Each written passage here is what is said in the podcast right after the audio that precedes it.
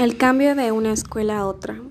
¿Cómo es que tu forma de ser cambia tan drásticamente con esto?